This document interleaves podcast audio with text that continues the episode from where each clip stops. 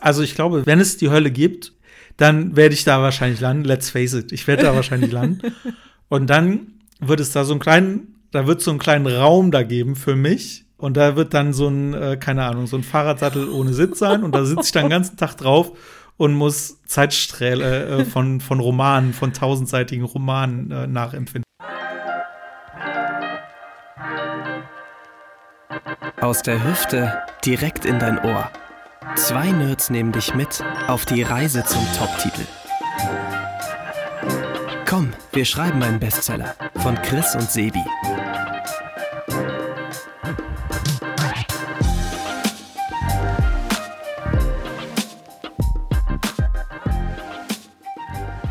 Ja, guten Tag. Schönen guten Tag zusammen. Hi. Wir sind wieder da. äh, ich möchte sofort mal anfangen mit einer Entschuldigung, weil ich letztes Mal nicht so gut drauf war. Ich war ein bisschen motzig. Du hast davon ein paar Sachen abbekommen. äh, Äh, ja, sorry ihr Pieps da dafür. draußen habt nicht so viel abbekommen, weil ich im Schnitt sehr viele genervte Seufzer und Stöhner von Sebi rausgeschnitten habe. Sehr viele unangenehme Sprechpausen auch rausgenommen. Ja gut, man kann ja wohl mal eine halbe Stunde sich hinlegen, während ich nachdenke. Also es ist ja wohl nicht das Problem. Vor allem, weil du fast jeden Beitrag so eingeleitet hast mit so einem oh. äh, äh, Ja, ich hatte, nicht.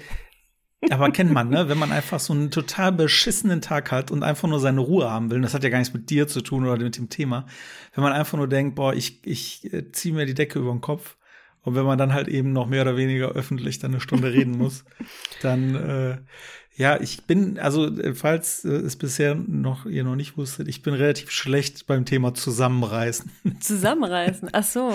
Ja, Okay. genau. Ja, weil ich, ich kann das, hätte es einfach durchziehen können, aber ich war irgendwie genervt so. Aber dafür Entschuldigung, es lag nicht an dir, es lag nicht an dem Podcast. Null, übrigens. Kann das irgendjemand? Also wenn man wirklich so richtig genervt oder aggro ist, dann irgendwie so tun als ob, weil fände ich jetzt auch ein bisschen merkwürdig. Solche, solche Leute nerven mich, weil die meistens dann so passiv-aggressiv werden, weißt du? Die sind Nee, dann halt nicht so, aha, sondern dann, die sind dann so. es gibt äh, jemanden, über den ich mich gerade extrem aufrege, hier auch im Privatumfeld. Ich gehe jetzt nicht zu sehr ins Detail, wer weiß, wer das so hört hier. Aber das ist auch immer äh, so Reden über andere. Weißt du? Also gar nicht so sagen, ich finde das jetzt doof, sondern, ach, das ist jetzt aber auch schwierig und hm, wie lösen wir das denn? Hei, hei, hei, da weiß ich nicht. So, oder wenn jemand immer Mann sagt, ne, hm, Mann müsste da mal überlegen, ob man das so, so, Alter, sag halt. Wenn du ein Problem hast, sag halt. So. Und deswegen, äh, ja, passiv-aggressiv ist nicht mein Nee, Ding. Ich bin halt, wenn nur aggressiv. aggressiv. Dankeschön. Dankeschön, dass du viel rausgeschnitten hast, damit ich immer noch total Ja, sympathisch ich wollte dein Image, äh, Das- wollte dein Image wahren. Ja, total wichtig. Dann haben wir noch was anderes und zwar äh, schönen Dank, müssen wir sagen. Vielen Dank. Wir haben letztes Mal groß und breit darum gebeten, uns äh, Feedback zu geben nochmal. Und wir haben in den letzten Wochen tatsächlich schon einige Mails bekommen. Vier möchte ich mal kurz hervorheben. Ich schaue gerade in unser Postfach. Äh, und zwar, äh, Vornamen geht, glaube ich, datenschutzrechtlich. Yvonne, ähm, Nicole, Dirk und Pia haben uns Mails geschrieben. Und das ist eine bunte Mischung aus viel Lob, dafür äh, Dankeschön, vielen Fragen. Die werden wir auch in den nächsten Wochen sicherlich abarbeiten. Das schaffen wir jetzt nicht irgendwie alles, weil wir heute uns auch was anderes vorgenommen haben. Und äh, auch tatsächlich differenzierteres Feedback, was wir uns auch gewünscht haben, weil wir letzte Woche ja das Thema hatten, ey, wenn jemand uns doof findet, dann sagt uns halt auch mal, dann wissen wir warum. Und ich muss sagen, da haben wir vor allem eine Mail bekommen, die sehr differenziert war und ja, da war auch durchaus negatives Feedback dabei. Und ich finde, wir haben auch oft über Feedback gesprochen, wenn es um eigene Werke geht und unseren Podcast können wir auch als eigenes Werk sehen. Finde ich es halt immer wichtig, sich auch negatives Feedback anzunehmen, ernst zu nehmen und dann zu überlegen, was davon nimmst halt an und was davon nimmst halt nicht an. Da waren ein, zwei Aspekte drin, wo ich sage, ja, hat er einen Punkt. Da waren ein paar andere Aspekte, wo ich sage, ja, ist, kann ich verstehen, dass er das so sieht, sehe ich halt nicht so. Aber trotzdem vielen Dank für das offene Feedback. Schön, wenn du auch weiterhin zuhörst, weil ich finde, so eine offene Kultur sollte auch, ja, möglich sein. Ja, auf jeden Fall. Aber einen Punkt hatten, glaube ich, mehrere und den teile ich total. Und zwar sind wir beide, du und ich, in den letzten be beiden Folgen schon ziemlich abgeschwurften, schwurft, abgeschwiffen. Abgeschwiffen. ja, genau. Wir haben sehr viel über Veganismus geredet, über Gendern und so. Und wir sind nicht so richtig zum Punkt gekommen. Und das ist ja eigentlich das, was wir machen wollen und das, was uns auch am meisten Spaß macht, nämlich über das Schreiben reden. Und da bin ich natürlich auch hoch motiviert, das in den nächsten Folgen wieder zu machen. Es macht mir großen Spaß. Aber ich fand eigentlich den Vorschlag von der Pia ganz cool weil die gesagt hat, äh, ihr sollt euch jetzt ja auch nicht irgendwie beschneiden oder so, weil das ist ja auch einfach eure Art und das geht mir ganz genauso, weil wenn wir jetzt gerade in irgendeinem Thema sind, dann will ich jetzt auch nicht sagen, so jetzt Sebi, als Maul, wir machen jetzt mal weiter mit äh, Kapitelplänen, sondern dann würde ich auch echt sagen, wenn wir nach hinten raus noch Zeit haben, dann überziehen wir halt ein bisschen, so dass quasi immer noch im Fokus steht das Schreiben, you know? Ja, genau, weil das war auch eine Frage, ne, seid ihr jetzt eigentlich ein Lifestyle-Podcast oder seid ihr ein Autoren-Podcast? Ehrlicherweise ist halt Schreiben was sehr Persönliches und ähm, da kann man nicht immer so trennen, vor allem weil wir halt auch versuchen, immer jede Woche irgendwie ein Update zu geben und halt nicht immer zu sagen, oh, alles ist Blume und Sonnenschein, sondern unsere Updates sind halt manchmal auch ey, echt schwierig gerade, mich beschäftigen Themen. Hm, und die sind manchmal ein bisschen fernab auch vom Schreiben. Deswegen, so, Larifari, fünf Minuten Vorrede sollten reichen. Wir starten jetzt mal rein. Wir haben nämlich nee, ein wir Thema. Wir müssen noch Schreibupdates machen. Okay, ja, dann leg los. Ich habe ich, ich hab mir nämlich wieder ein bisschen was aufgeschrieben. Es ist äh, Feiertag, während wir hier aufnehmen. Deswegen habe ich mir äh, hier so wie, wie an alte Schulzeiten, erinnere mich das gerade. Ich weiß auch nicht warum, ich trinke das eigentlich nie, mm. aber ich habe mir jetzt so einen schönen Rum-Cola gemacht. Oh, wow. und, in, und insofern, Chris. Lehn dich zurück, leg, leg, die Beine hoch. Ich lehne ja. mich zurück. Es kann sein, dass es am Ende im Ton ein bisschen prickelt, das ist dann die Cola. Ach so, ich dachte, du läufst jetzt wieder im Raum rum und ich muss das hinterher immer so hoch und runter pegeln. Nee, nee, okay. nee, nee, nee. Ich, ich bleib hier, es prickelt ein bisschen, aber prickeln ist ja gut im Leben. Darum, dann kannst du deine, deine Themen loswerden und ich nicke. Also du, man hört es nicht, aber ich werde nicken und dabei trinken. Ja. Auf geht's. Also, das erste Ding, ne? Ich habe mir jetzt Papyrus gekauft und bin sehr happy damit. Es hat auch sehr einwandfrei geklappt. Also man muss sich auf der Seite anmelden und dann bekommst du quasi mehrere Mails mit Links und so Freischaltcodes und dann konnte ich das einfach installieren. Das war super easy. Und ich habe jetzt die letzten Tage sehr, sehr viel geschrieben, weil das erklärte Ziel, ich weiß gar nicht, ob ich das hier so öffentlich schon mal gesagt habe, ist, dass ich bis Farnese, das ist dann ja am 9. September, bis dahin will ich die Rohfassung fertig haben. Und das sind ziemlich genau drei Monate, die ich jetzt schreibe. Und ich bin jetzt schon mit fünf Kapiteln fertig. Also die ersten fünf Kapitel sind durch. Und ich habe beim Schreiben dieser Rohfassung jetzt schon für mich so ein paar Learnings, die wollte ich mal hier mit unseren Pieps und mit dir teilen. Mich interessiert total, wie du das siehst, Sebi. Das erste ist, was ich gemerkt habe, Recherche, ne? Also, während du die Rohfassung schreibst, ist es ja total, also für mich ist es total wichtig, da in so einen Flow zu kommen. Und ich habe ich habe gemerkt, wie wichtig es ist, wirklich die Rohfassungsphase von der Überarbeitungsphase zu trennen. Also zum Beispiel auch diese ganzen Tipper jetzt nicht sofort rauszunehmen, sondern erstmal zu schreiben. Und Tipper rauszunehmen, dann auf die zweite Phase, die Überarbeitung zu verlegen. Was aber auch dazu gehört, ist, dass ich dazu neige, wenn ich jetzt zum Beispiel schreibe, ich hatte jetzt ein Kapitel, da habe ich gedacht, ah, okay, jetzt biegt er in die Straße ein. Wie heißt die Straße denn? Weil ich wusste den Wohnort, ich wusste das Viertel, aber ich wollte dann halt auch schon konkret die Straße hinschreiben. Okay, habe ich Google Maps aufgemacht, habe ich da großgezogen, habe dann diese komische Satellitenansicht ausgewählt, habe dann geguckt und recherchiert und habe mich da so drin verloren, dass ich komplett aus dem Schreibfluss gekickt worden bin. Und da habe ich für mich äh, jetzt so eine Art Workaround gemacht, dass ich mir nämlich so einen kleinen Notizzettel, bei Papyrus kann man an die Seite so einen Notizzettel kleben quasi. Und da schreibe ich fette Recherche drüber und sammel halt alle Sachen, die mir im Lauf des Schreibens auffallen. Und mach das hinterher gebündelt, damit ich einfach diesen Schreibfluss nicht permanent unterbreche, weil ich kenne mich auch, wenn ich einmal in dieses Rabbit Hole gefallen bin oder irgendwas recherchiere, dann ufert das oft aus und dann komme ich eine Dreiviertelstunde wieder und denke, oh, okay, muss mich erstmal wieder einlesen. Das dauert ja ewig lange, weil man von einer Aufgabe zu, zur anderen wieder zurückwechselt. Ich glaube, das haben bestimmt auch alle schon mal gehört aus so Studien, dass das Gehirn da wirklich erstaunlich lange braucht, wenn es unterbrochen mhm. wird, dann wieder zurückzufinden. Machst du das ähnlich oder? Ja, da, da stelle ich mein äh, Longdrink-Glas mal ganz kurz wieder zur Seite. Nee, da kann ich total connecten, weil das habe ich ganz genauso. Die Frage, die sich dann immer für mich im Einzelnen stellt, ist, blockiert dich der Punkt oder nicht? Ich habe das nämlich auch. Ich habe, äh, ich schreibe mir dann, ich mache ich mache das ja alles immer mit mit meinen normalen Word Pages oder so und ich mache dann einfach Versal in roten Lettern halt X oder schreibe mir in Rot halt die Notiz direkt mitten rein, weil Notizen an Rand oder so sowas, also Papyrus kenne ich jetzt nicht, habe ich keine Erfahrung, aber sowas vergesse ich halt auch, so Kommentare mhm. am Rand und deswegen mache ich mir das immer ganz fett irgendwie rein. Es kommt ein bisschen drauf an, also wenn ich richtig Strecke machen will, auch über mehrere Kapitel in der Rohfassung, dann mache ich es wie du. Notiz an Rand oder mitten rein und fertig und weiter. Hm, aber wenn ich halt gerade in einem Kapitel drin bin, dann blockiert mich das total. Weil dann beschreibt man ja auch Atmosphären, Details und so. Und ich beispielsweise hatte ich schon mal einen Leichenfund in einer Fabrikhalle beschrieben. Für mich war klar, das soll ein Remscheid sein, weil ich Remscheid halt ein bisschen kenne weil meine zwei meiner besten Freunde da eben herkommen. Bin ich ein paar Mal da gewesen. Wunderbar, um eine Leiche loszuwerden. also, Lifehack. Lifehack für alle Psychos da draußen. Und für mich war klar, es sollte eine Lagerhalle mitten im Wald und so sein. Und das habe ich mir dann erstmal so notiert. Aber ich wollte halt das Kapitel weiter beschreiben. So, und dann habe ich halt überlegt, okay, wie ist der Leichenfund? Wo wird die gefunden? So lapidare Sachen. Wo parkt der Ermittler? So. Und ich habe halt gemerkt, dass ich nicht weiterkomme, solange ich kein Bild im Kopf habe. Bei mir ist es immer so, ich brauche Bilder im Kopf. Ja. Mm, und darum musste ich das vorziehen und habe dann auf ImmoScout oder es war was ähnliches wie ImmoScout eine Immobilie oder ein Gewerbeimmobilie gesucht, eine stillgelegte und habe dann wunderbare Bilder gefunden von einer Lagerhalle.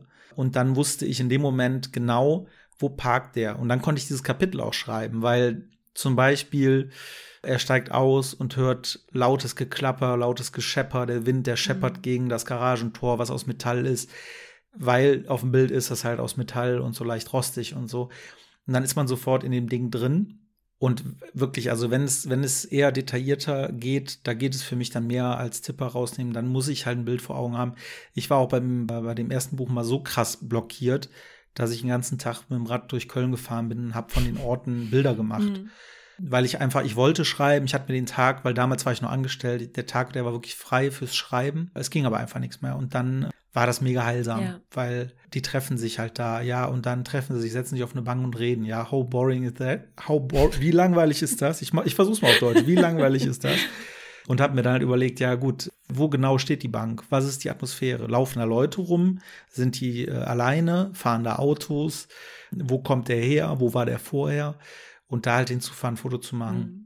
Hat Wunder gewirkt. Also insofern ja zu beidem. Ne? Also ich finde es total gut, um Strecke zu machen, einfach sich da nicht zu verlieren. Weil den Fehler habe ich auf der anderen Seite gemacht, als es um die Polizei ging, als ich dann angefangen habe, in die Recherche einzusteigen äh, und dann gar nichts mehr verstanden habe, welche Wachen mit welchen telefonieren, um dann eine Mordkommission an den Stand zu bringen, wenn sie vielleicht gerade sich danach fühlen und wenn die andere Wache nichts dagegen hat.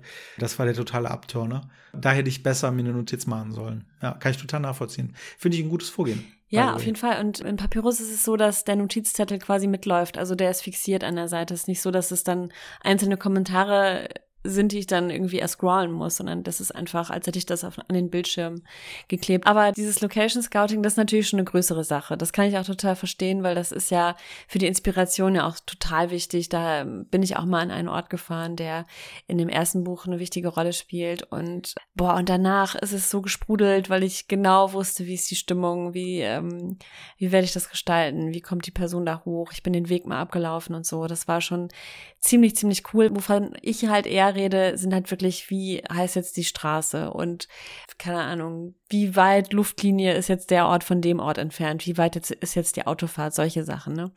Die kann man ja wirklich Aber das sammeln. müsste ich auch wissen. Das hätte ja, mich auch blödes Beispiel. Also, Habe ich beim Reden auch gedacht. Es steht ja dann, steht ja dann im Stau. Fährt er mit, kann der theoretisch mit dem Fahrrad fahren? Warum fährt er nicht mit dem Fahrrad? Also, das sind so Sachen, die lassen mich da nicht schlafen. Guter Punkt, weil das ist nämlich, wenn eine nächste wichtige Erkenntnis, ich hatte so einen kleinen Hänger, ne? Also bei Kapitel 5. Kapitel 1 bis 4 sind mir so total aus der Hand geflossen. Es war super cool, es hat richtig Spaß gemacht, einfach mal so knapp 6000 Wörter weggeschrieben. Und, und dann kam Kapitel 5. Und ich habe von Anfang an und ich habe von Anfang gemerkt, hier stimmt irgendwas nicht. Und ich war so genervt, wie immer, wenn ich eine so eine kleine Blockade habe. Ich war so richtig pisst. Ich habe es natürlich erstmal nicht mit dem Schreiben zusammengebracht und ist mir klar geworden, es liegt daran, dass mit dem Text was nicht stimmt. Irgendwas irgendwas nervt mich an diesem Text. Und dann ist mir irgendwann aufgefallen. Als du die Kassiererin im Edeka angeschrien hast, weil sie dir das Kleingeld irgendwie nicht passend rausgegeben hat. Da habe ich gedacht, nee, komm. Dann so, Moment mal, vielleicht liegt es ja an Kapitel 5 und nicht an der armen alten Frau, die ich hier anschreie. Ja, genau, Zeit. sie, wieso bin ich drauf, ja. Ja, wusste ich. Auch nicht passiv-aggressiv. So viel dazu. Genau, sondern nur aggressiv-aggressiv. Einfach offen-aggressiv, auch wirklich brutal dabei. Aktiv-aggressiv, ja. Genau. Nee, und dann ist mir aufgefallen, der Punkt war, dass die Zeitplanung nicht gestimmt hat. Also genau das, was du eben gesagt hast. Es war wirklich nur minimal. Ich musste quasi eine Szene ein bisschen weiter vorziehen, weil ich nämlich in diesen Tag, in diesen Tagesablauf noch mehrere Sachen reinquetschen musste. Die mussten alle an diesem Tag passieren, weil bei mir mehrere Handlungsstränge parallel laufen beziehungsweise im Wechsel. Und ich habe dann gemerkt, fuck, ich krieg das alles nicht mehr unter. Das äh, macht alles keinen Sinn mehr. Das eine Geschäft hatte schon geschlossen, wenn ich das so angelegt hätte. Ich musste quasi das Kapitel ein bisschen weiter vorziehen, damit ich den Tag noch voll kriege. Weil sonst hätte ich, sonst wäre ich mit der kompletten Zeitplanung durcheinander gekommen. Und das war halt wirklich so eine Sache, die musste ich in der Situation lösen weil gerade diese Zeitgeschichten sich ja wirklich dann durch den ganzen restlichen Plot ziehen. Das hatte ich ja beim ersten Buch, ähm, wo ich ein Kapitel gelöscht habe, nicht ahnend, was das für ein Rattenschwanz an Überarbeitung nach sich zieht. Also ich hätte es schon ahnen können, aber ich habe einfach nicht drüber nachgedacht. Hast du einen Zeitstrahl? habe ich dann gemacht. Also ich habe dann in meinen Morgenseiten nochmal das wirklich durchdacht. Ich habe das dann aufgeschrieben, was passiert wann und wie macht das am meisten Sinn. Und das hat mir geholfen, das so ein bisschen aufzulösen in der Situation. Wirklich, das ist das aller, aller nervigste. Ich hasse das. Ich habe auch so eine Excel-Datei gehabt mit sechs Reitern, weil ich immer wieder neu von vorne angefangen habe, weil ich gemerkt habe, das passt nicht. Aber ich sag's euch, eine, eine Übersicht, eine Zeitübersicht, eine Zeitachse wirklich mit Datum. Und wenn ihr auch nicht wisst, welches Jahr, dann fangt halt bei irgendeinem Jahr an, was euch anspricht. Ist ja scheißegal. Außer natürlich, es spielt irgendwie in den 60ern. Da macht es halt Sinn, wenn es nicht 2012 ist. Aber fangt irgendwann an. Ihr könnt auch, wenn ihr ganz penibel seid, äh, im Internet nochmal gucken, was das für Wochentage sind. Oder ihr fangt halt jetzt mit der jetzigen Zeitrechnung an. Und wirklich geht's durch. Montag, Dienstag, Mittwoch, Donnerstag, Freitag. Es hilft euch total. Weil im Moment sagt ihr am Anfang, es ist scheißegal, ich erzähle einfach die Geschichte, der geht arbeiten, der geht arbeiten, der geht arbeiten, der geht arbeiten. Und irgendwann kommst du an den Punkt, dass du denkst, ja, Moment mal, wäre cool, wenn der jetzt mal sonntags irgendwie ans Meer fährt und da irgendwie einen neuen, keine Ahnung, neuen, eine neue Spur findet. Und dann ist dieser kleine Mann in eurem Kopf oder die kleine Frau, der euch sagt, ist das denn schon Sonntag? Nee, es müsste eigentlich jetzt Montag sein. Und wenn Montag ist, dann müsste er eigentlich er sich mit dem Freund treffen. Aber das kann er ja nicht, wenn er am Meer ist. Kann er sich mit dem Freund denn treffen? Treffen die sich am Dienstag? Ist das Dienstag? Und dann sitzt er irgendwann so in Embryonalstellung zusammengekauert in der Ecke und fangt dann nämlich an, rückwirkend oh, das ist die absolute einen Zeitstrahl aufzusetzen. Und das Hölle. ist das, das ist, also ich glaube, wenn es die Hölle gibt, dann werde ich da wahrscheinlich landen. Let's face it, ich werde da wahrscheinlich landen. Und dann wird es da so einen kleinen, da wird so einen kleinen Raum da geben für mich. Und da wird dann so ein, äh, keine Ahnung, so ein Fahrradsattel ohne Sitz sein. Und da sitze ich dann den ganzen Tag drauf und muss Zeitsträhle äh, von, von Romanen, von tausendseitigen Romanen äh, nachempfinden. Nee, ohne Quatsch, macht das. Das ist total nervig. Vor allem am Anfang ist das der totale Killer, weil du fängst halt an, eine Liste aufzusetzen, obwohl du kreativ fliegen willst. Aber am Ende werdet ihr es brauchen. Und dann am Ende vor allem wird dann ein Lektor drüber gucken und der wird dann einfach ganz krass an die Seite schreiben, welcher Wochentag ist das? Das sind vier Wörter, die euch komplett du. in die Scheiße reiten, weil, genau, richtig. Weil, woher sollst Nein. du wissen, welcher Wochentag das ja. ist? Du kannst dann einfach sagen Mittwoch und hoffen, dass es nicht auffällt. Aber manchmal hat diese Frage ja dann auch einen Hintergrund. Darum, es ist wirklich, Spaß beiseite, wirklich total wichtig, das zu machen, weil ihr werdet Vielleicht habt ihr auch die Erfahrung gemacht, ihr braucht es nicht, dann cool, aber in der Regel werdet ihr es irgendwann brauchen. Oder euch fällt dann irgendwann am Ende, im zweiten, im letzten Drittel fällt euch ein, boah, wäre cool, wenn das jetzt in die Adventszeit reingeht. So, aber dann merkst du halt, okay, ich habe angefangen im Frühling, die Adventszeit. Trägt das alles für ein halbes Jahr? Ach nee, eigentlich erzähle ich die Geschichte ja innerhalb von drei Tagen. Hm, schwierig, ist es dann Ostern? Also, das ist, boah, nee, Boah, ich krieg Stress, wenn ich drüber rede. also für die psychische Gesundheit ist es wirklich einen hilfreich. Und das Ding ist auch, es kommt natürlich so ein bisschen auf die Komplexität der Handlung ein. Wenn ich nur einen Handlungsstrahl habe und das alles relativ smooth verläuft, dann okay. Aber gerade im Bereich Thri- Thriller, Krimi hast du ja oft mehrere parallel laufen. Du hast ja noch den Täter, der im Hintergrund agier- agiert oder die Täterin oder mehrere Täter im Zweifel. Und ähm, da musst du halt wirklich du musst den Plot straight haben, sonst, sonst geht einfach alles kaputt. Ich habe das ja auch gehabt in meinem ersten Buch. Das ist einfach, es war die Hölle. Es war wirklich schlimm, weil ich habe einen kompletten Tag gestrichen und dadurch hat sich alles verschoben und ich war nur am Überarbeiten und nur am Glattziehen und trotzdem war am Ende, war, es war nicht in Ordnung. Es hat so lange gedauert. Und ähm, ja, du willst was sagen. Manchmal braucht es, ja, achso, du, Entschuldigung, gehe ich dir, Ich weiß ich dir du, wieder rein. du atmest immer so demonstrativ ein, dann denke ich, oh, der Sebi Nee, ich atme nicht ein, ich versuche mit der Kohlensäure klarzukommen, die in der Cola ist, ehrlich gesagt. Aber nett, dass du mich drauf aufmerksam. Ja, was ich auch festgestellt habe, ist, dass ich habe ja einen Kapitelplan und ich habe da auch so zum Teil die Tage hinterlegt oder die Tageszeiten, wann was ungefähr passiert. Und Papyrus hat ja auch diese super Special-Funktion, dass du da auch einen Zeitstrahl anlegen kannst, äh, meine ich zumindest, wenn ich das jetzt äh, gerade richtig in Erinnerung habe. Ich habe es noch nicht angelegt, aber das werde ich jetzt mal tun, auch wenn das natürlich noch mal wieder Arbeit ist. Man denkt ja auch immer, oh, das ist so viel Arbeit da im Vorhinein, aber ohne Witz, ihr spart die Zeit nach hinten raus. Das ist einfach wirklich so. Ja, und ich habe wieder gemerkt, dass ich mich nicht an den Kapitelplan zu 100 Prozent halte, was ich aber gut finde. Kann da ziemlich explorieren. Ich habe jetzt zum Beispiel ein Kapitel genommen, wo ich gemerkt habe, uh, das ist ziemlich lang geworden, das ist auch gut, das gefällt mir auch sehr gut, aber ursprünglich kam da noch eine Szene und die Szene habe ich jetzt in ein weiteres Kapitel geschoben und habe ein anderes Kapitel, was nach diesem längeren Kapitel kommen sollte, quasi vorgezogen und das gesplittet und das hat mir total geholfen, weil manchmal hat man ja auch erst während des Schreibens so ein Gefühl für die Dramaturgie, für die Dynamik. Und dieses Kapitel hörte einfach auf mit so einem Knall und da konnte ich nicht noch eine Szene dran hängen, weil diese Szene das alles so total relativiert hätte. So dass du warst halt auf so einem emotionalen Tiefpunkt, sag ich mal. Ja, und dann kommt irgendwie noch so eine random Szene. Das macht da einfach keinen Sinn. Deswegen habe ich die dann verschoben. Und da fängt nämlich dann das Gedengel an, weil dann hast du eben deinen, deinen Zeitstrahl, den du die ganze Zeit fein säuberlich pflegst und dann änderst du im Flow halt beim Schreiben was. Und dann kommt nämlich das nächste. Du hast das Ding nicht nur angelegt und dich zusammengerissen, sondern da musst du noch mal den Schritt machen und diese Änderung auch noch Ja. mal anpassen in dem Zeitstrahl, damit der auch noch aktuell ist. Und das ist das, wo ich dann immer wieder versagt habe, weil ich schon relativ organisiert bin, habe das auch alles immer fein angelegt, aber dann nicht aktualisiert.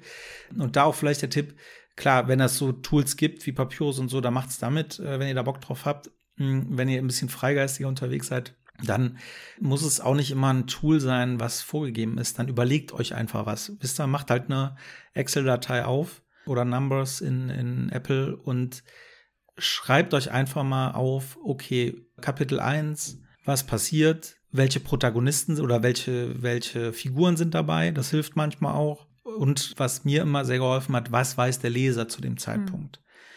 Hm, Und dann vielleicht noch eine Spalte mit, äh, was muss später aufgedeckt werden. Weil manchmal macht man dann in Kapitel 3 so eine Andeutung, die sagt, der Butler ist äh, die Schwester vom Gärtner. So. Ja. Und das ist, das ist total wichtig, weil das ist für die Auflösung total wichtig. Dann sich vielleicht dahin zu schreiben, Familienverhältnisse klären, so, damit man halt nachher das nicht vergisst, weil wenn du bei Kapitel 50 bist, dann im Zweifel hast du das vergessen, also du wirst halt bestenfalls noch wissen, dass es wichtig ist, aber du hast halt vergessen, ob du das irgendwo mal aufgeklärt hast. Dann fängst du nämlich an und liest dein Buch, weil das ist immer das, was ich verhindern will, dass ich mein Buch oder meine Geschichte 300 Mal selber lesen muss, um keine Fehler zu Ja. haben. Weil das finde ich auch todesnervig, das verbrennt so viel Zeit. Darum lieber immer Seitennotizen machen, hey, muss ich aufklären. Wenn ihr es dann aufklärt, wieder in die Übersicht gehen und vielleicht ein Vermerk dahinter machen, aufgeklärt in Kapitel 32.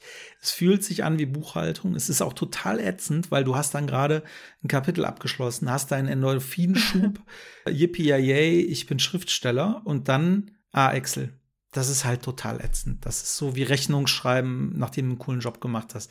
Es ist nervig, aber es zahlt sich halt echt aus. Ja, manchmal sind das aber auch so Kleinigkeiten, die, ähm, also ich finde ich total cool den Tipp, werde ich ähm, auch berücksichtigen, weil ich hatte das ähm, auch ein paar Mal, dass ich ein paar aufgeworfene Fragen nicht aufgelöst habe und mir das dann hinterher so ein bisschen auf die Füße gefallen ist. Aber das kann ja auch so was sein wie, die Figur hat eine Brille auf. Und das muss ja auch berücksichtigen. Da muss ja auch dran denken in der Situation. Also, wo hat er denn jetzt seine Brille? Weil die muss ja jetzt beschlagen sein, weil er kommt ja aus der Kälte rein oder so. Oder ich hatte jetzt gerade in meiner Geschichte, die ich schreibe, eine Figur, die hat einen Hund. Und die kam dann irgendwo an und dann habe ich mich gefragt, Moment mal, die Figur hat Urlaub. Wo ist der Hund? der muss doch auch irgendwo sein. Und dann ist mir eingefallen, ah, okay, dann muss er irgendwie in so einer, in so einer Dog-Kita ähm, sein. Wie heißt das? Eine, Di eine Tankstelle. Di Di Dita. In einer Autobahn, Dita. Autobahnrasthof. Nein, in so einer Dorti. Dorta. Boah, ich kann nicht mehr sprechen. also der quasi Äquivalent Hunde, zu einer. Ist das nicht eine Hundetagesstätte? Ja, ist so eine? Hunde-Sitting. Hundehotel. Huta. Huta, Huta, Huta heißt meine das. Fresse, ja, genau. Huta. Ich habe das nämlich nie gekannt, den Begriff, und dachte Oh. immer, was ist das für eine abgefahrene Scheiße? Wenn immer Leute so über Huta hier, Huta da, und ich dachte, das ist irgendwie so eine neue krasse Band aus der West Coast oder East Coast, aber es ist äh, die Hundetagesstätte. Genau. Ich habe mir meine Wohnung angeguckt über eine Hundetagesstätte. Das war auch äh, Da sehr interessant. leben. Der Geruch, die Geräusche, damit zu leben, genau, richtig. Und dann wollte ich noch eine Sache mal erzählen, das ist mir ein bisschen unangenehm, aber vielleicht ist ja da draußen jemand, der das kennt. Als ich das erste Buchprojekt abgeschlossen habe, du hast mich damals, glaube ich, gefragt, glaubst du, dass du traurig sein wirst? Und ich konnte dann ja ganz lange nicht mit dem zweiten Buch anfangen. Und vielleicht hängt auch gerade irgendjemand da draußen von den Pieps zwischen zwei Projekten und kann nicht so richtig anfangen und weiß aber nicht so richtig, woran es liegt, weil eigentlich, eigentlich ist alles klar, der Plot steht, die Figurenskizzen sind fertig. Theoretisch könnte man loslegen. Und dann ist mir aufgefallen, ich muss mich irgendwie noch von diesem ersten Buch verabschieden. Okay, und jetzt wird's peinlich. Ich habe dann wirklich die Augen zugemacht und habe mich von meinen ganzen Figuren nochmal verabschiedet. Also ich habe die in meiner Vorstellung nochmal umarmt und dann sind die weggegangen und ich habe die nochmal zugewunken und dann waren die verschwunden und dann konnte ich anfangen. Das war so voll der weirde Moment für mich auch. Aber ich habe gemerkt, ich muss es einmal gehen lassen, einmal loslassen, um dann wirklich wieder in diese Geschichte eintauchen zu können. Jetzt bin ich voll drin. Aber eine ganze Zeit lang habe ich das auch so durcheinander gekriegt, äh, vom Plot her und die Figuren und habe die dann noch ähnlich angelegt, bis ich dann gemerkt habe, nee, ich hänge wieder an einer alten Geschichte. Das ist eigentlich ja die, der alte Charakter. Okay, kurze Frage dazu. Ja. Hast du, während du dir das äh, visualisiert hast, auch äh, mit denen gesprochen laut Nee. und dann auch in verschiedenen Stimmen der jeweiligen und, und zweite Frage, falls du das gemacht hast, wo warst du da? Warst du in der Öffentlichkeit, in der Bahn, in der Sauna? In der Sauna wäre witzig. So mitten in der Sauna. Lisa, wir hatten eine ganz tolle Zeit, aber du musst jetzt gehen. Ich danke oh mein dir. Gott, ich glaube, es ist noch, noch weirder, als ich, als ich überhaupt schon dachte. du warst barfuß im. Feld. Es war ein sehr heller Ort und ich habe einfach die Figuren, die Protagonisten in, den Arm genommen Ins Licht und gehen die sind lassen. ins Licht gegangen. Ja, die sind dann im Licht verschwunden. Die haben sich noch einmal umgedreht, haben mich nochmal angelächelt, haben nochmal gewunken und waren dann weg, nachdem wir uns umarmt haben. Ja. Ist das, ist das sehr merkwürdig, oder? Boah, ich, es zerreißt mich gerade innerlich, weil einerseits möchte ich sagen, dass das total gut ist, weil ich ja ein Freund davon bin, dass man sich halt verabschiedet von Dingen so, ne? Also ich bin halt auch einer, äh, äh, ich schreibe halt, ähm, wenn ich mich von Menschen verabschieden muss, weil wir hatten das Thema auch schon mal, ne? Wenn ich halt merke, es geht halt nicht mehr, dann verabschiede ich mich, dann schreibe ich Briefe. Habe ich noch nicht oft im Leben gemacht, aber wenn es halt sehr bedeutend ist, dann schreibe ich halt Briefe, die ich nie versende. Und das ist ein Heilmittel, wirklich, also für mich persönlich. Äh, Oder wenn ich jemanden sehr vermisse, mein Vater, der ist einige Jahre tot, ich habe dem vor einem Jahr oder zwei einen Brief geschrieben, den ich ihm natürlich nicht geschickt habe, aber wohin soll ich ihn schicken? Das ist irgendwie auch. Das hilft total. Insofern kann ich den, diese Art der Spiritualität total verstehen. Mir würden dennoch mindestens ein Dutzend dummer, flacher Witze dazu einfallen, die ich jetzt einfach runterschlucke, weil ich es ja in der Sache verstehen kann. Und Danke. Ich weiß generell ist es ja auch immer so, alles ist gut, was hilft, ne? Also das ist es halt auch, weil ich, ich würde, was ich immer so, also was ich immer so schade finde, wenn man so Filme sieht, ne? Dann kommen immer die Leute und die verbrennen dann ihre Sachen. Und meistens auch so im eigenen Wohnzimmer und werfen das dann halt in so eine Schüssel. Ach so, ja. Ich würde okay. das so gerne mal, ich würde das so gerne mal machen. Mhm. Ich würde so gerne, wenn ich halt ein Projekt vorbei habe, was mich genervt hat. Ich hatte das im letzten Jahr. Da war ein Projekt, das hat mich in den Wahnsinn getrieben. Der Typ hat mich in den Wahnsinn getrieben. Alles hat mich in den Wahnsinn getrieben. Ich wollte das machen, weil es mal was anderes ist. Ich habe es gehasst, gehasst, gehasst. Und als wir uns dann geeinigt haben, dass wir es auflösen und nicht mehr weitermachen, wollte ich wirklich die Unterlagen, die ich ausgedruckt hier vor mir verbrennen. Und es wäre so heilsam gewesen, Aber jetzt mal ehrlich, also da auch gerne Tipps von euch. Wo verbrennt man sowas? Das verbrennst du nicht in deiner Wohnung, weil dann brennt er in der Wohnung. Ja. Ja, weil du gehst ja nicht an Rhein hier. Ich habe ja den Rhein vor der Tür. Da gehe ich ja nicht hin und verbrenne den. Also du müsstest dann schon Lagerfeuer machen oder äh, keine Ja, Ahnung. bei was machen. Papier, Sebi, ey, es ist gerade echt trocken und bei Papier ist das die Gefahr, Ja, dass ja, es genau, halt losfliegt, richtig. ne? Und dass du dann Exakt, irgendwie genau. so aus Versehen so einen Waldbrand auslöst oder so. Und es ist ja auch irgendwie so was Impulsives, Ja, dass man so denkt, äh, wie man es halt in den Film kennt. ne? So, nee, ich mache jetzt weiter, ich verbrenne das jetzt. So, aber wenn du dann halt erstmal Holz kaufen musst, Anzünder, suchst du dir eine Stelle, machst ein Feuer, zwei Stunden später, dann ist der Moment auch vorbei. Dann kannst du ja auch eigentlich direkt Marshmallows machen. Jetzt weiß ich endlich, was ich dir zum Geburtstag schenke. Du kommst jetzt morgen. Ein Feuerzeug. Ja, richtig. Ein Feuerzeug, so ein kleines äh, zum Aufschnappen. Nee, du kommst morgen zu uns und ich stell dir meinen Ofen zur Verfügung. Da kannst du die Klappe aufmachen, dann kannst du den Scheiß rein deuen und kannst das Ganze anzünden. Ja, Ofen ist Ja, Ofen schlecht, ist eine gute Sache, weil das hat, ein, der hat eine Tür. Übrigens, Sebi, Was denn? wenn wir uns im Juli treffen, ne? Weil ich habe ja gesagt, wir sind dann verabredet am Mhm. Friesenplatz. Ah, das wusste ich noch nicht. Friesenplatz. Ich weiß nicht, du hast mir irgendwie geschrieben, Bahnhof, äh, Flughafen, bring eine Zahnbürste mit oder so, habe ich abgespeichert. Aber irgendwie was Ominöses war Ja, nee, es war, ich glaube, Friesenplatz und du musst bitte Badelatschen mitbringen, ähm, eine Packung äh, Küchenkrepp und eventuell noch, ja, tatsächlich Zahnpasta, ja. Das wäre gut. Das klingt nicht richtig. Das klingt auf so vielen Ebenen falsch. Ähm, ja. aber komm vorbei hier, der Ofen steht dir zur Verfügung, wenn du da nochmal abrechnen willst. Äh, was, also wir treffen uns dann am Friesenplatz und zünden was an, oder wie? Ja, richtig. Ich habe da einen Feuerkorb, den stelle ich da bereit und dann werden wir da richtig was abfackeln. Ein freier Korb. Ein Feuerkorb. Ach so, okay, ich war gerade woanders.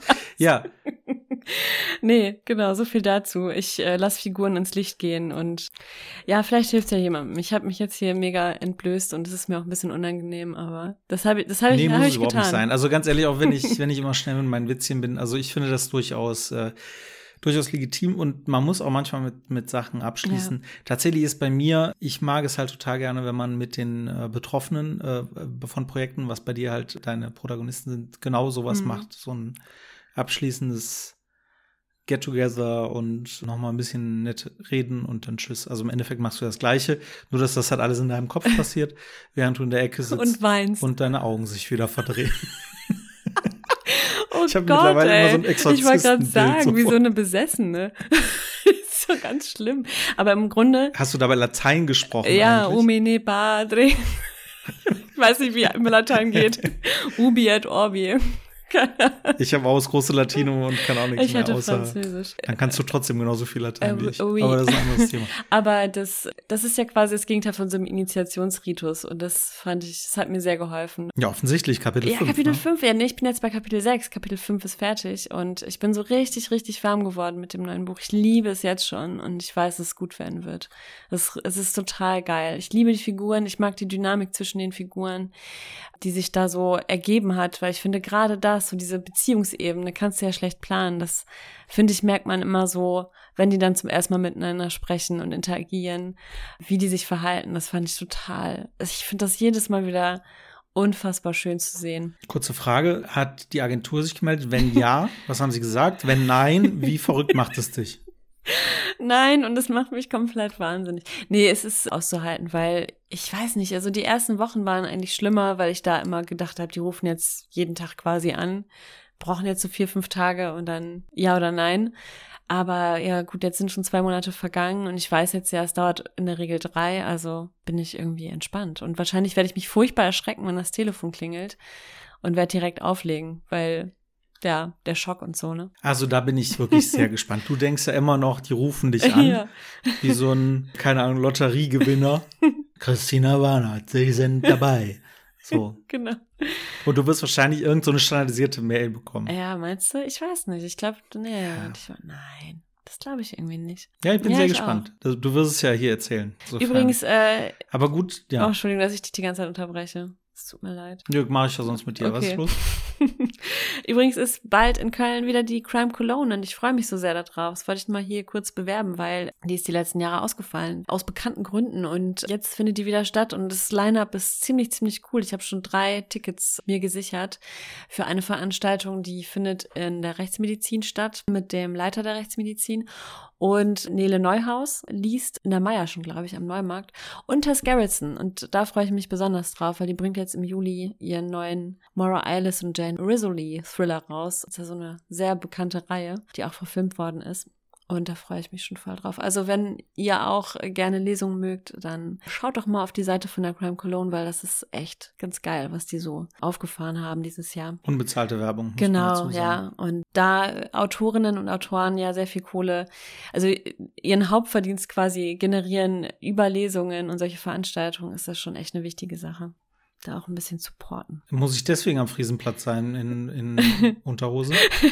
genau, in Unterhose, aber Regenmantel auch nicht vergessen. Und nehmen dir vielleicht auch noch eine ja, warme Mütze wichtig. mit. Ja, und eine grobe Fleischwurst. Genau.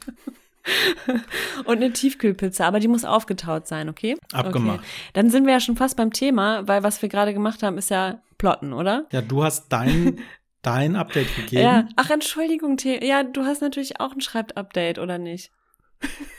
Ja, ich habe eher ein anderes Update, aber. Ich bin äh, total okay. durcheinander. Ich habe heute gearbeitet. Es ist frohen Leichnam, Leute, und ich musste arbeiten. sie, hat, sie hat gearbeitet. Also normalerweise sitzt, äh, sitzt Chris ja den ganzen Tag auf dem Nein. Sofa und lässt sich von ihren 20 Katzen beschmusen. Hör auf. Aber heute hat sie gearbeitet. Nein, du machst, du erzeugst ein ganz falsches Bild von mir. Ich bin weder bin ich eine Exorzistin oder hier so eine Besessene, die in der Augen rollend in der Ecke sitzt mit ihren 20 Katzen. Ich fand die Entschuldigung nur gerade so witzig, weißt ja. du? Ja, sorry, dass ich verwirrt bin. Ich habe heute gearbeitet. ja. Nein, so. ich habe ich hab seit 5 Uhr gearbeitet. Entschuldigung, ich bin heute ein bisschen durcheinander. Ich habe mich heute Morgen gewaschen. inklusive Zähneputzen, deswegen bin ich total Ich habe heute geduscht und das hat mich absolut überfordert. Das bringt mich völlig aus der Kontenance immer wieder. Nein, ich will ja auch gar nicht, gar nicht viel erzählen. Ich will nur mal ganz kurz äh, sagen zum Thema, wie man so arbeitet und sich selber kennenlernt ich habe was über mich gelernt. Ich weiß nicht, ob das jetzt auch uh. zu weird wird, aber, weird wird, aber ehrlicherweise, du hast ja jetzt gerade erzählt, wie du ins Licht gehst, dann kann ich auch mal kurz ausholen. Und zwar habe ich äh, eine Parallele erkannt, die ich mit meinem Sohn habe, der fünf ist, ähm, weil ich irgendwann, jeder, der Kinder hat hier äh, oder jede, äh, wird da, glaube ich, connecten können. Äh, wenn man sich beeilen will, dann äh, sind Kinder in der Regel so, dass sie ganz viel Zeit ja, haben. Absolut. So, für jeden Scheiß. Für jeden Marienkäfer, der da langläuft. Ich habe irgendwann die, die Strategie bei meinem Sohn, weil ich ihn halt jeden Morgen in die Kita fahre, habe ich für mich die Strategie entwickelt, äh, weil anfangs habe ich ihn immer gehetzt, mach, mach, mach, mach, mach, mach, mach, mach, mach. Dann hat sie Knatsch, dann hat sie Schredderei und es ging immer irgendwie in die Hose. Und irgendwann habe ich gelernt, okay, wenn ich dem Kind zehn Minuten einräume, seinen Klimbim da zu machen, den ich total sinn sinnlos finde in diesem Moment, aber ihm das irgendwie wichtig ist, dann ist er zufrieden, ich bin zufrieden. Ich habe am Ende zehn Minuten in der engen Zeit, die ich sowieso habe, verloren.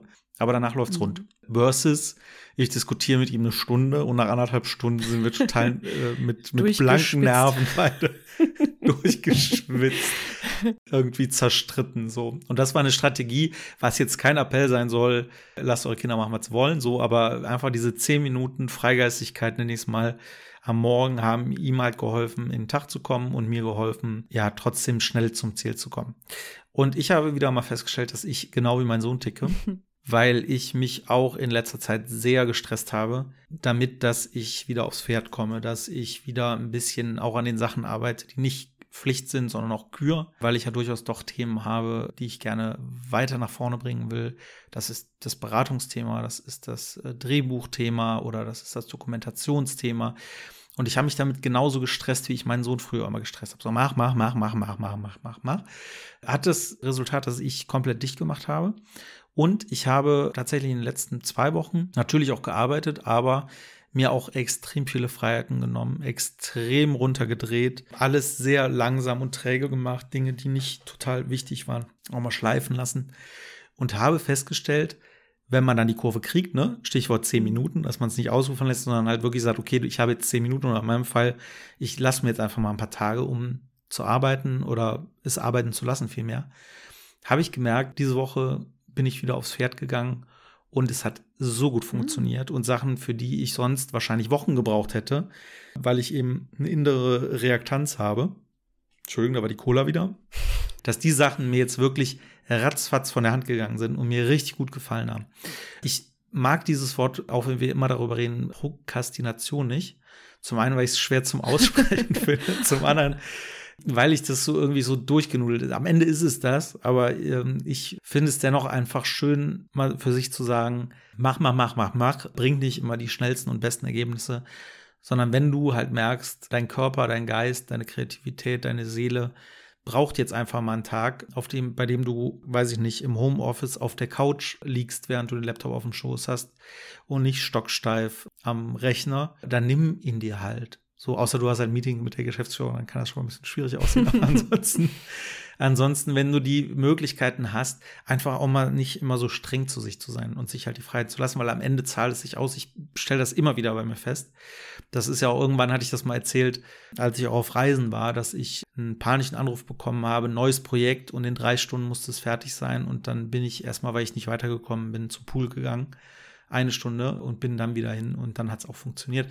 Also seid nicht immer so streng zu, zu euch. Gilt fürs Schreiben, gilt für eigentlich alles. Und ich musste mich selber wieder daran erinnern, weil an seine ganzen eigenen Weisheiten, die vergisst man ja mhm. selber, wenn man in der Situation ist. Und das war wieder ein schönes Learning für mich, dass man auch ein bisschen ein Stück weit auf sich vertrauen kann, dass es dann auch wieder ja, voll. Gestern hatte ich auch so eine ähnliche Situation, weil eigentlich wollten wir ja gestern podcasten. Du hattest irgendwie eine Stunde Zeitfenster und das wäre jetzt quasi genau nach meiner Frühschicht gewesen. Und ich war aber so müde, weil ich schon seit Montag so ein massives Schlafdefizit mit mir rumschleppe und auch wirklich jede Nacht so wenig geschlafen habe. Ich glaube, es war Vollmond auch. Ich war, ich bin nicht abergläubisch. Es war sogar Megamond. Es war im Megamond. Ich, hab, ich krieg gar nichts mehr mit. Okay, aber ich habe wirklich echt schlecht geschlafen und äh, ich glaube pro Nacht maximal drei oder vier Stunden oder so. Es war echt übel. Und dann habe ich gestern gesagt, ich pack das nicht. Das wird keine gute Folge.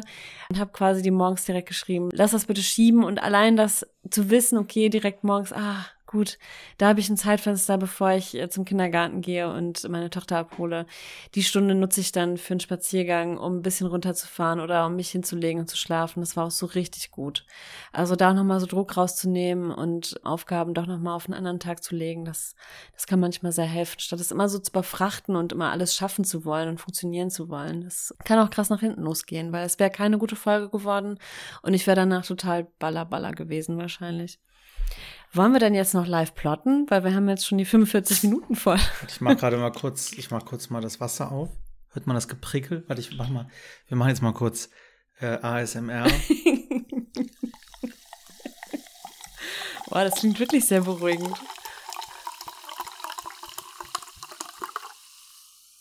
Ich trinke jetzt an dem Glas.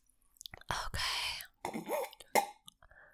Ah, Boah. So. Schluss. Das, das genug, Runterschlucken war nicht mehr so genug AS, Ja, genug ASMR, man will es ja jetzt auch nicht übertreiben. Ja, komm, live-plotten. Wir hatten die Idee und äh, die wurde jetzt auch nochmal befeuert durch das Feedback. Und ich habe gerade die äh, ergänzende Idee, weil wir haben uns überlegt, schon vor einer Weile, weil immer die Frage ist, wie plottet man, dass wir uns mal auf ganz, ganz, ganz dünnes Eis begeben und jetzt einfach mal live plotten.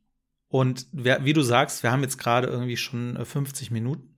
Wir machen jetzt einfach mal, ich mache hier mal einen Wecker zehn Minuten. Okay. Und wir versuchen mal in zehn Minuten einfach gemeinsam zu plotten. Haben wir so noch nie gemacht.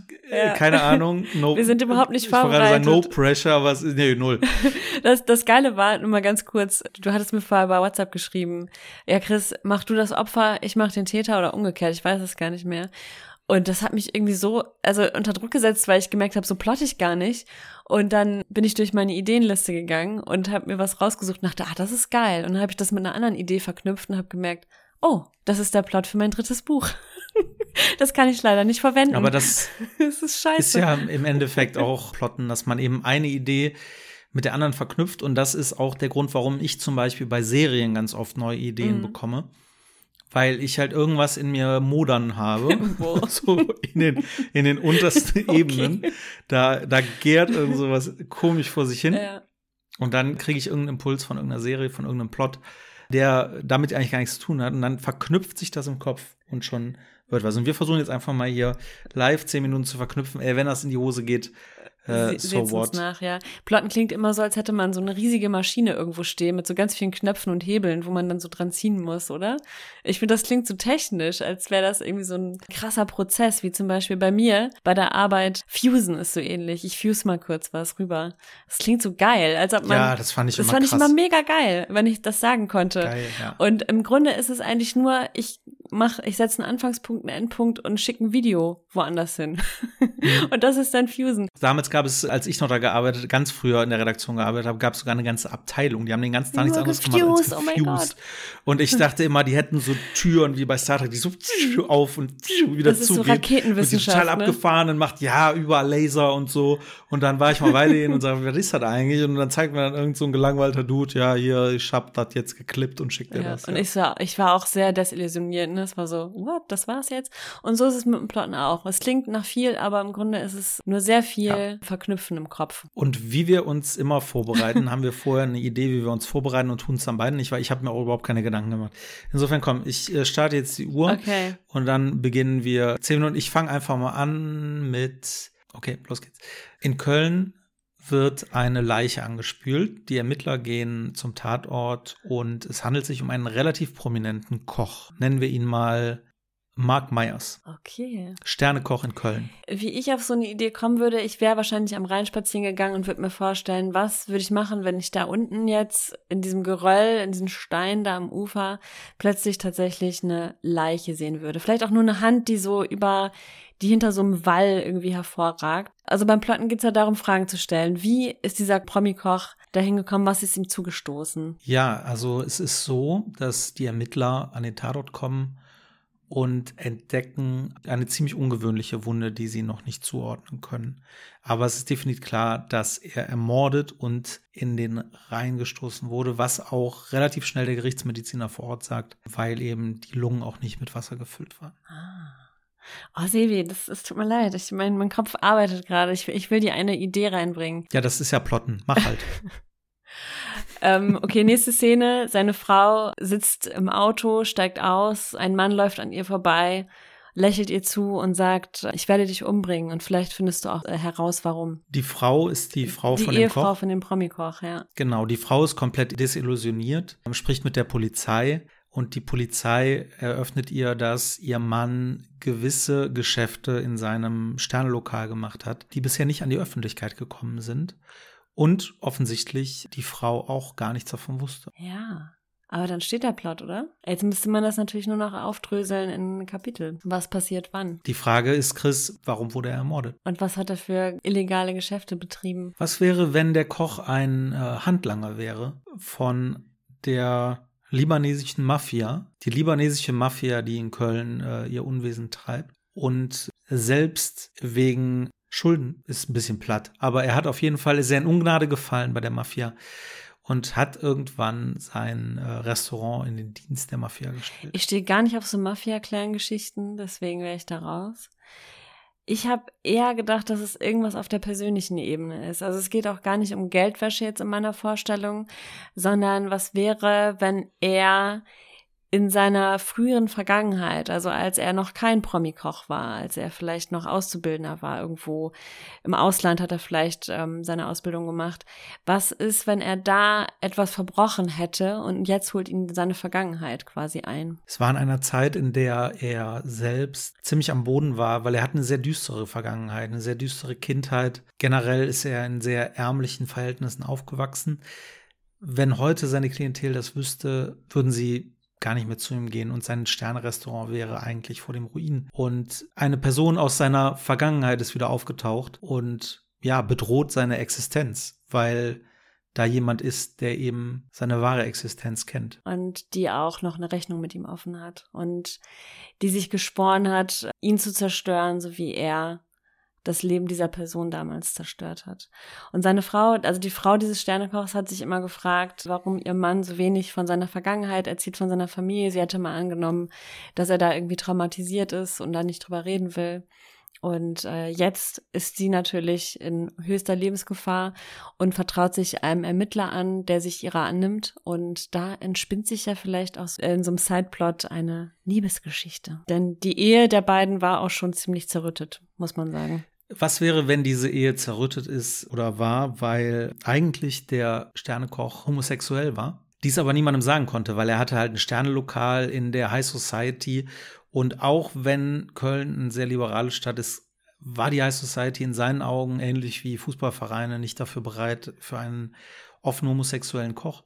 Und deswegen hat er das ja geheim gehalten. Und als es klar war, dass seine Karriere anläuft, hat er sich eben eine Frau gesucht. Und der ehemalige Freund, mit dem er die Homosexualität damals in Großbritannien ausleben konnte, hat ihn nun gefunden in einer Fachzeitschrift und möchte nun Rache an ihn nehmen. Aber warum will er Rache an ihn nehmen? Da bin ich auch wieder raus, weil ich weil ich zum Beispiel nicht glaube, dass das in der, in der Branche irgendwie ein Problem wäre, wenn irgendjemand offen homosexuell wäre oder so. Kurzer Cut. Total gut, auch wenn ich das jetzt gerade unterbreche, ne? aber ich glaube, das Prinzip habt ihr verstanden. Man steigert sich so rein, weil ich wollte jetzt gerade, um das ganz kurz aufzuklären, als ich kurz in diese Mafia-Richtung gegangen bin, hatte ich im Kopf, dass er für die Mafia die Opfer verschwinden lässt. Entweder durch äh, Schlachtabfälle, die eben in Restaurants abfallen können, oder aber sogar, und jetzt wird es total dark, äh, dass er die äh, Ugh, serviert hat. Opfer, ja, oh, Sebi, ey. ja, genau.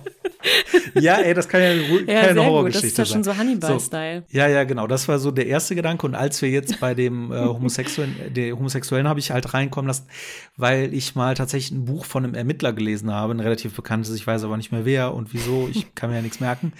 Da gab es tatsächlich eine reale Geschichte von einem Homosexuellen, der eben dazu nicht gestanden hat und dann andere Homosexuelle umgebracht hat. Und ich hatte gerade die Überlegung, vielleicht hat der ehemalige Liebhaber eben einen Groll, weil er vielleicht HIV, das ist auch wieder sehr klischeeig, ja, oder hat eben irgendwie, weil darunter sehr gelitten, dass andere es geschafft haben und er nicht, die aber nicht dazu stehen, la la la, dass er auf jeden Fall wegen dieses Themas, wegen der alten Liebschaft hinter ihm her ist.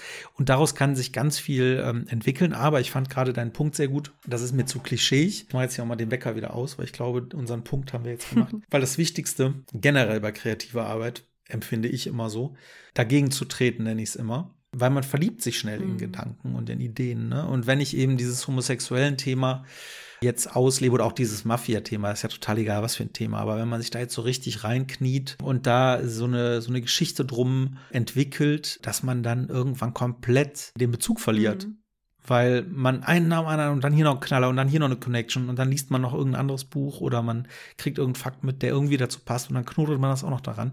Und irgendwann hat man da so einen Flickenteppich und dann ist es immer wichtig, nochmal zu überlegen, hey, macht das überhaupt mhm. Sinn? Und angenommen, ich hätte jetzt meinen Plot fertig gehabt, jetzt nicht mein Manuskript, ne, sondern mein Plot, meine Kapitelübersicht, dann würde ich die jemandem geben, dem ich vertraue, mit dem ich reden kann, der auch ein bisschen Ahnung hat. Das wäre es in dem Fall sicherlich du. Dann würdest du da drüber gehen und würdest sagen, ja, CBA, ein homosexueller Koch ist doch total scheißegal in unserer Zeit. Hm, dann hätte ich gesagt, hast du recht. Und dann wäre eben der Punkt, wo ich überlege, okay, ich und muss den Plot anpassen, das Motiv ist falsch. Nee, noch nicht mal. Also die, das Grundgerüst kann ja stehen bleiben, aber dann ist das Motiv halt falsch. Der Koch ist tot. Warum ist der Koch tot? Warum wurde er angespielt? Es hat nichts mit einem ehemaligen Liebhaber zu tun. Oder aber ich versetze die ganze Geschichte in die 20er Jahre, obwohl 20er wahrscheinlich auch noch freigeistiger war als heute zuteil, ähm, in die 40er Jahre, 50er Jahre, wo es sicherlich ein Problem gewesen wäre, wenn mhm. Sternekoch oft schwul gewesen wäre. Das sind alles Dinge, die dann einfließen und die den Plottern immer weiter wachsen lassen völlig klar, das, was wir jetzt gerade hier gemacht haben, das ist jetzt nicht das Rad neu erfinden, nur total geile Ideen irgendwie hin und her zu würfeln, weil ehrlicherweise wir haben uns wirklich nicht vorbereitet. Aber es zeigt, glaube ich, wie man relativ schnell vorankommt, wenn man eben genau das macht, was wir jetzt machen, immer sich selber fragt, was wäre, wenn?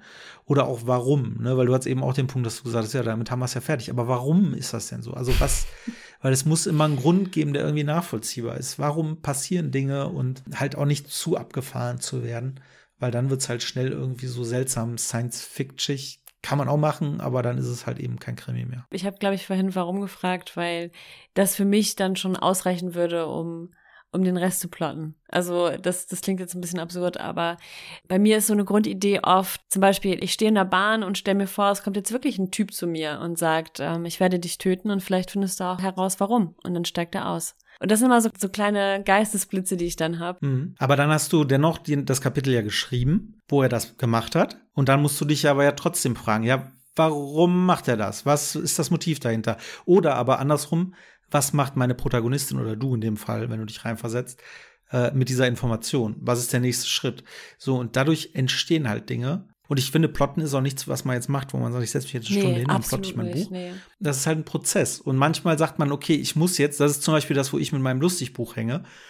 Das ist fertig geplottet gewesen und äh, ich habe das auch, wie gesagt, zu drei Viertel fertig. Seitdem habe ich auch nicht mehr dran gearbeitet. Ich muss das letzte Viertel nochmal plotten, weil das nicht ausreicht. Mhm. So. Inwiefern ist nicht spannend genug, nicht genug Drama. Genau, richtig. Da fehlen halt noch ein paar, ein paar Hindernisse, ein paar Konflikte und in dem Plot, den ich halt bis zum Ende mir überlegt habe, ist da einfach kein Raum mehr für mehr Konflikte. Ich könnte natürlich auch sagen, okay, das Buch ist jetzt einfach dann 50 Seiten kürzer, als ich es vorhatte. Finde ich aber ein bisschen feige. Deswegen würde ich mir da noch überlegen, was kann noch passieren. Und da kann natürlich auch eine neue Figur reinkommen, die dann am Ende nochmal Trubel reinbringt oder äh, eine ganz andere, keine Ahnung, eine ganz andere Wendung, die ich selber nicht kenne. Und das macht man dann ja mit sich selber, das, was wir zusammen gemacht haben, dass man überlegt, ah, was wäre denn, wenn jetzt dem die ganze Scheiße um die Ohren fliegt? Das wäre echt cool. Wäre ein cooler Konflikt, wäre ein cooler Wendepunkt. Wie können ihm die Scheiße um die Ohren fliegen? Und dann guckt man, was habe ich bisher geschrieben? Ach krass, die Figur, da ist noch voll Potenzial drin, weil die hat eigentlich das Potenzial, richtig Probleme zu machen. Vielleicht kann ich die Figur weiterentwickeln. Und dann hat man nämlich irgendwann den Punkt, den wir beide auch schon haben, äh, hatten bei unseren Büchern und den wir immer beschreiben, dass man plötzlich eine Figur hat, die immer größer wird, die man gar nicht geplant hat. Die hatte man so als Hüpfburg, wollte ich gerade sagen, so als Sprungbrett irgendwie für eine andere Geschichte. Geil, finde ich auch einen guten Fachbegriff. Aber dann eben durch Plotten merkt man, ach krass, da ist Potenzial. Ach krass, da kommt noch mehr. Ach krass, ich gebe dem noch die Eigenschaft. Bim, bam, bum, noch ein bisschen Historie dazu, die passt. Und zack, ist das halt eine riesen zentrale äh, Figur in dem Roman. Und das passiert halt auch durch Boah, Plotten. ich merke gerade auch wieder, dass mein Kreativhirn so ein bisschen ist wie ein Ferrari mit Fahrradbremsen, weil ich das ganz schlecht dann wieder stoppen kann. Weil ich hänge immer noch bei diesem Koch und ich denke mir gerade, eigentlich macht es keinen Sinn, dass erst er stirbt und dann sie. Weil wenn es um Rache geht, dann würde er ja ihn quälen, indem er quasi seine Angehörigen vielleicht auch abmurkst oder so, ne? Und ihn das äh, miterleben lässt. Aber das kann man ja ändern. Man kann ja auch sie da anspülen lassen, da am Rhein und, und er steht dann Ja, oder aber das, das könnte ja auch genau ein Punkt sein. Das mag ich halt so am Plotten, wenn man das halt so im Flow Mhm. macht. Stell dir vor, du bist im letzten Drittel deines Manuskripts, deines Buchs. Alles ist cool. Und dann kommt dir genau das. Und das kommt einem ja meistens nachts. So. Du, Wunderbar. du willst eigentlich pennen und dann Megamond. kommt dir so, Moment mal, warum bringt der denn ihn als erstes um? Das macht ja überhaupt keinen Sinn. Und entweder dreht man es um, wie du gesagt hast, echt aufwendig, aber vielleicht fällt einem dann an, hey, vielleicht ist das Motiv auch einfach falsch. Vielleicht will der gar nicht ihn umbringen, sondern vielleicht will er die ganze Zeit sie.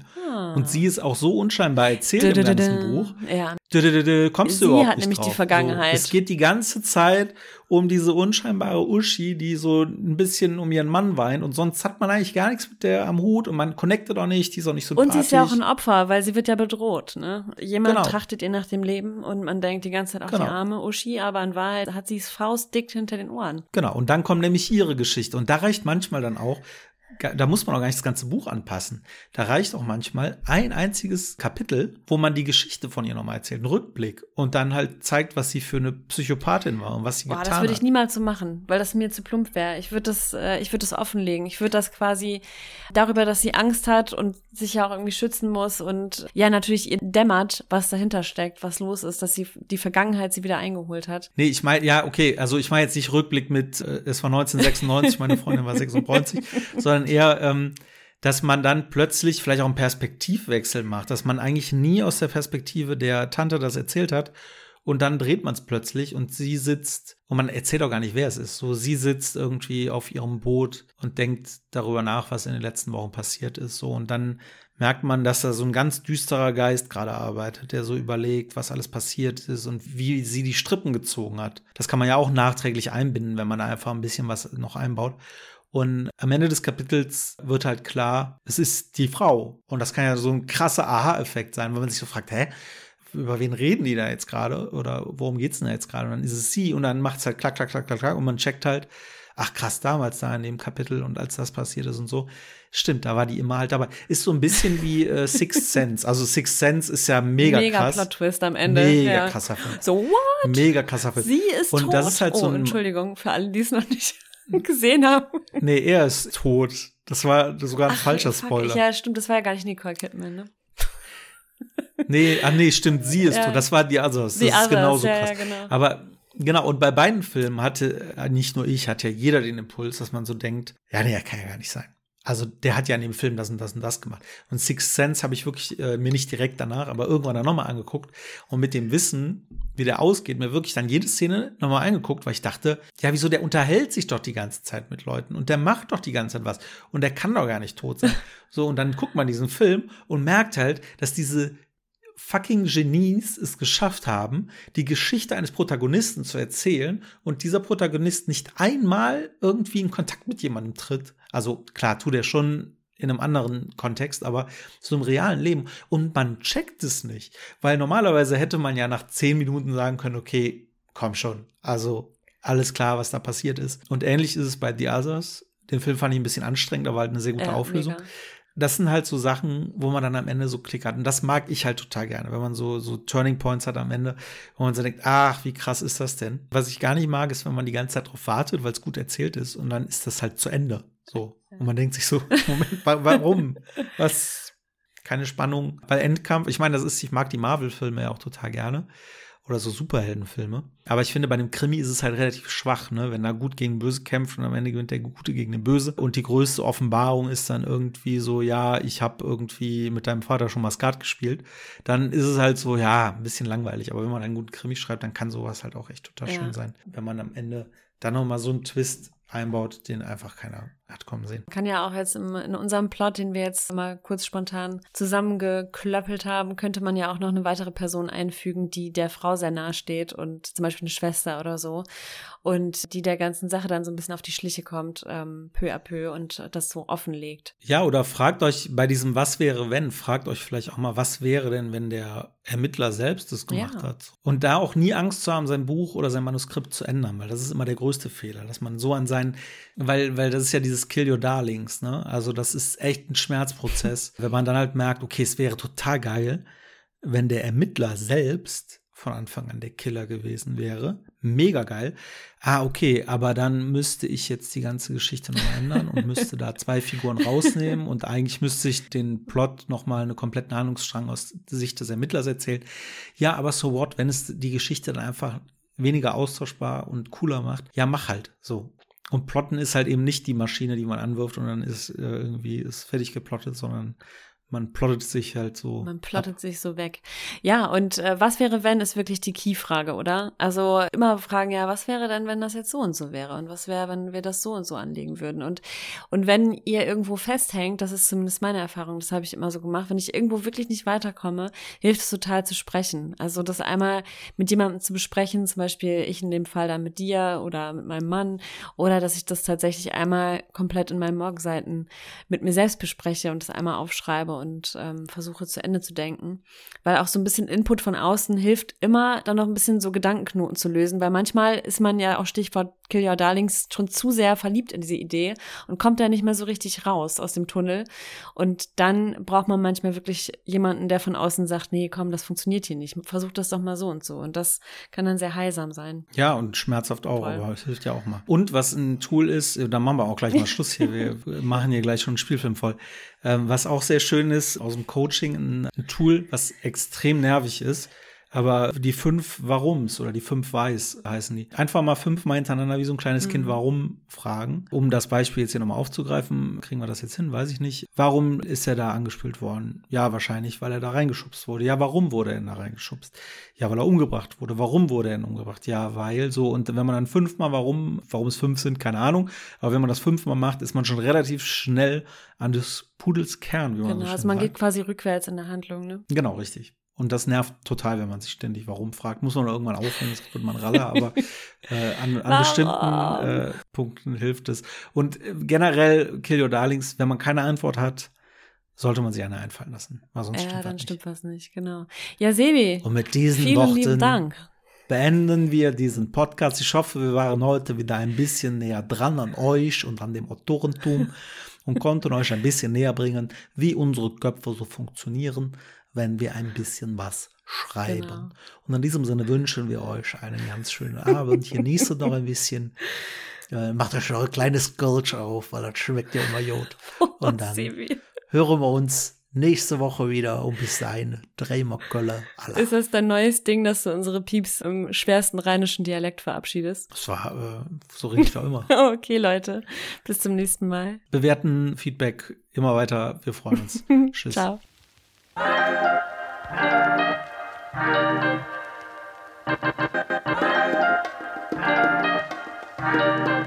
you.